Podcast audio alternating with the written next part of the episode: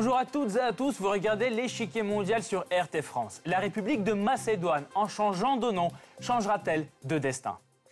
Le gouvernement macédonien veut rebaptiser son pays en Macédoine du Nord. Pour cette ancienne république yougoslave, c'est la condition sine qua non pour intégrer l'UE et le temps.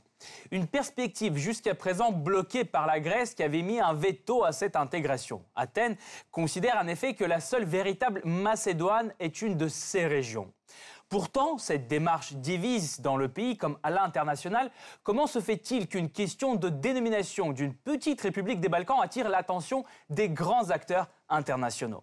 Quelles sont les origines et enjeux du conflit entre la Grèce et la Macédoine? Pour répondre à ces questions, nous retrouverons en fin d'émission Goran Sikolovski, géographe à l'Institut national des langues et civilisations orientales, spécialiste de la Macédoine. Monsieur Sikolovski, bonjour.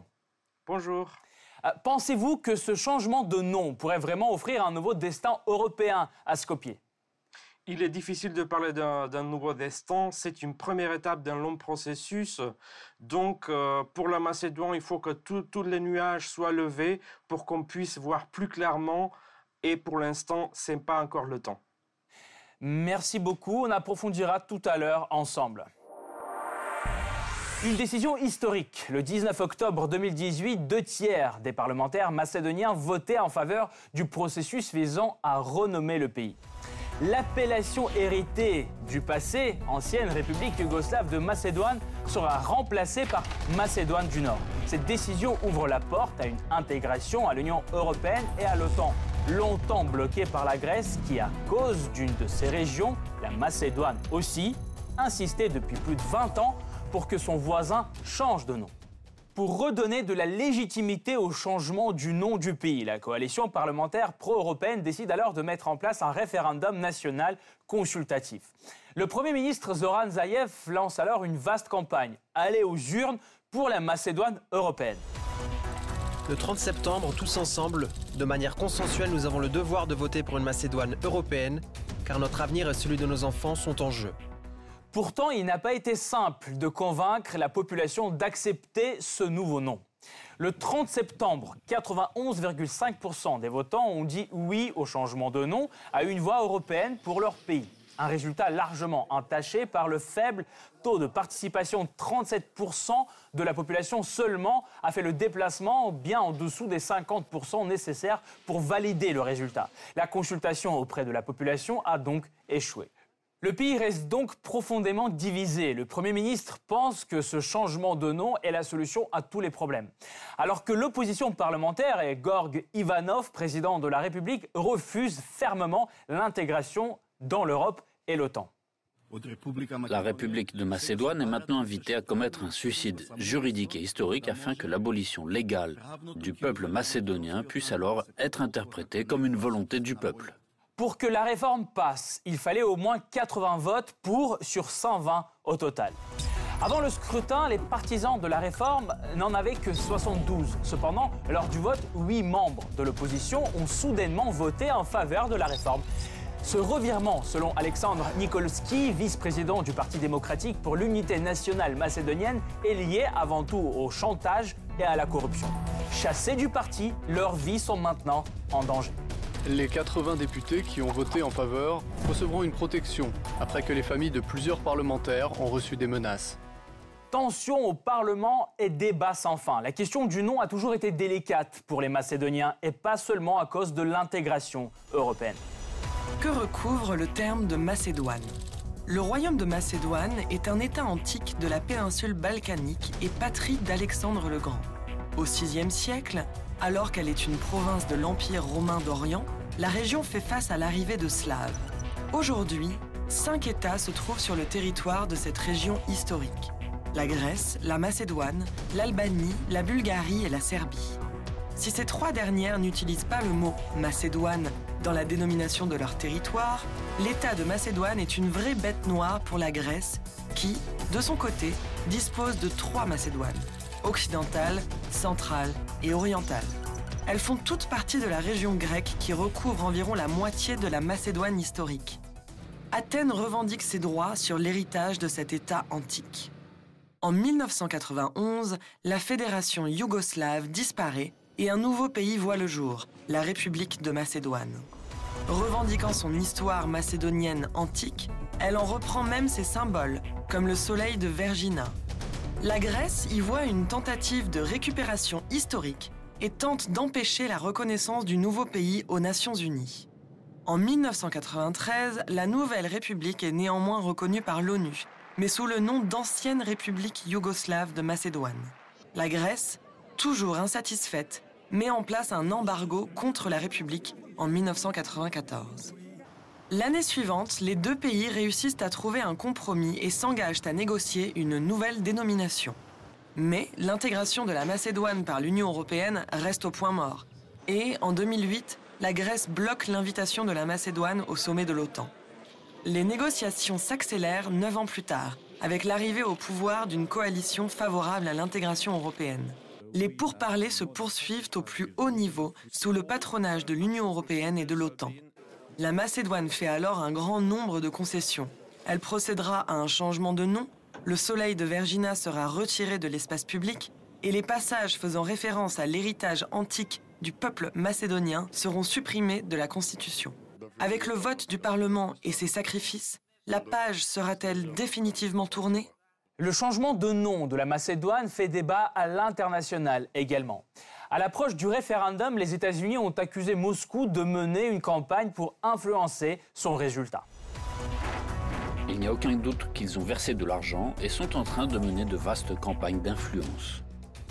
Selon lui, il s'agirait de plusieurs sites et comptes sur les réseaux sociaux. Leur but Persuader les Macédoniens de boycotter le référendum.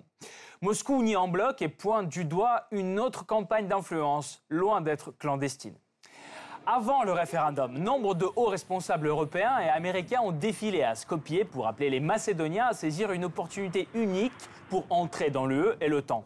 Sans compter Jim Mattis, en moins de 15 jours, la capitale macédonienne a accueilli le secrétaire général de l'OTAN, Jens Stoltenberg, le chancelier autrichien Sebastian Kurz, la chancelière allemande Angela Merkel et le chef de la diplomatie européenne, Federica Mogherini.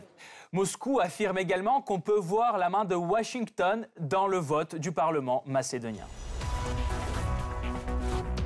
L'ambassadeur des États-Unis se trouvait dans le bâtiment du Parlement jusqu'à la fin de la séance, ce qui ne laisse aucun doute quant à qui dirigeait ce processus. À Athènes aussi, l'accord avec Skopje est loin de faire l'unanimité. Qui pourrait imaginer que dans une Europe aux valeurs démocratiques, ceux qui ne votent pas conformément aux instructions sont en prison? Et ceux qui obtempèrent obtiennent un bonus de 2 millions d'euros d'argent sale N'oublions pas non plus que si l'accord gréco-macédonien est ratifié par Skopje, il doit aussi l'être par le Parlement grec. Or, ses membres ne sont pas tous d'accord quant au fait que le mot Macédoine soit maintenu dans la nouvelle dénomination et l'accord pourrait poser de sérieux problèmes au gouvernement pour s'assurer une majorité au Parlement. Le parti du Premier ministre Alexis Tsipras, Syriza, dépend d'une alliance avec les Grecs indépendants. À leur tête se trouve le ministre rebelle Panos Kamenos. Il a déjà promis de sortir de la coalition si l'accord avec la Macédoine était présenté au Parlement en l'état. Cela déclencherait des élections anticipées et la constitution d'un nouveau gouvernement où Syriza pourrait avoir du mal à trouver sa place. L'accord avec la Macédoine suscite aussi la colère des Grecs. Nombreux sont ceux qui voient une atteinte à l'identité et à la culture de leur pays. En septembre, plusieurs manifestations ont secoué la région grecque de Macédoine. À Thessalonique et à Evzoni, des milliers de Grecs sont sortis dans les rues. Leur slogan, qui était sur toutes les lèvres, La Macédoine est uniquement grecque. De violents affrontements avec la police ont éclaté. Si du côté de la Macédoine, le sort de l'accord semble scellé, la désunion en Grèce risque de torpiller sa mise en application.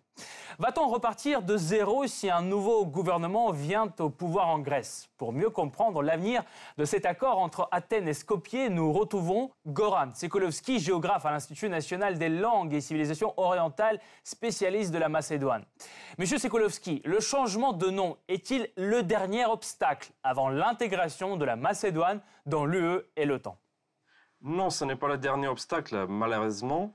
Je vais vous prendre juste un exemple.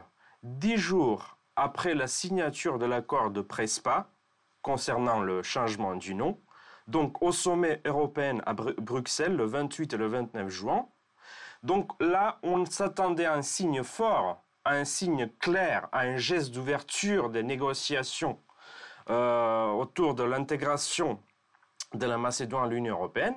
Or, que s'est-il passé? Il y a deux pays qui se sont opposés fortement à l'élargissement de l'Union européenne, la France et les Pays-Bas. Et imaginez la situation où, euh, quelques jours avant le scrutin, avant le référendum en Macédoine, le président Macron, qui a envoyé un message vidéo euh, adressé aux Macédoniens qu'ils doivent voter euh, oui, qu'ils doivent prendre le, destin de leur pays dans leurs mains, qu'ils votent pour l'Europe.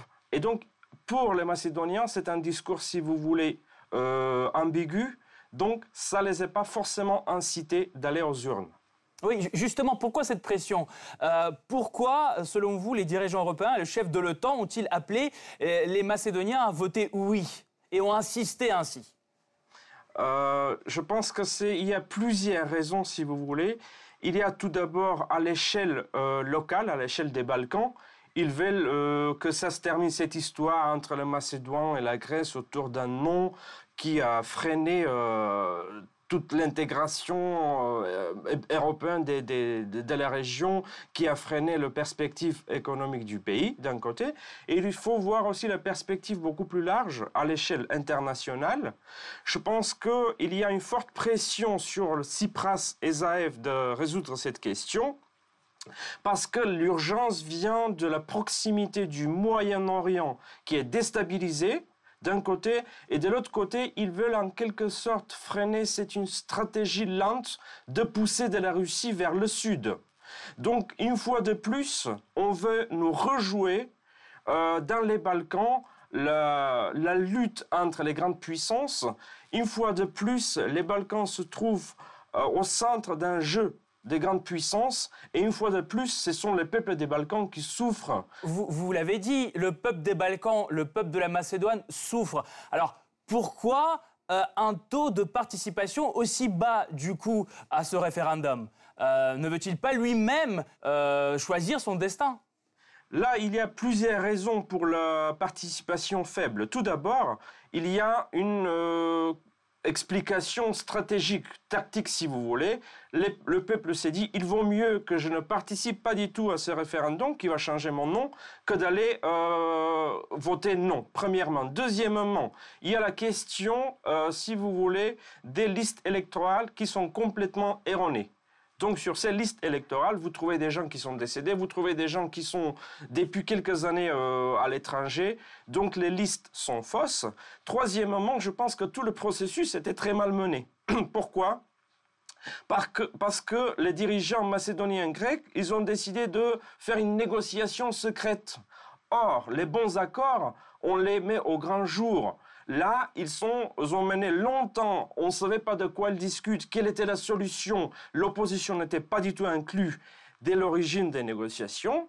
Et donc, à la fin, on pouvait s'attendre à que les gens ne, vont pas voter forcément. Et troisièmement, je pense que les Macédoniens, ils en ont assez que euh, demain tout ira bien, que demain euh, les Européens nous, attendent, les attendent avec les bras ouverts ils, en ont assez de, de, ces, de ces promesses, donc ils ont décidé de ne pas y aller, de ne pas voter, parce que finalement, depuis l'élection du nouveau gouvernement, on ne parle que de cet accord. Or, les gens s'attendent plus à relancer l'économie, à euh, revenir à l'état de droit, à résoudre les questions essentielles du quotidien. Merci beaucoup, euh, Monsieur Sekolovski. Je rappelle, vous êtes géographe à l'Institut national des langues et civilisations orientales, euh, spécialiste de la Macédoine. Merci d'avoir répondu à nos questions.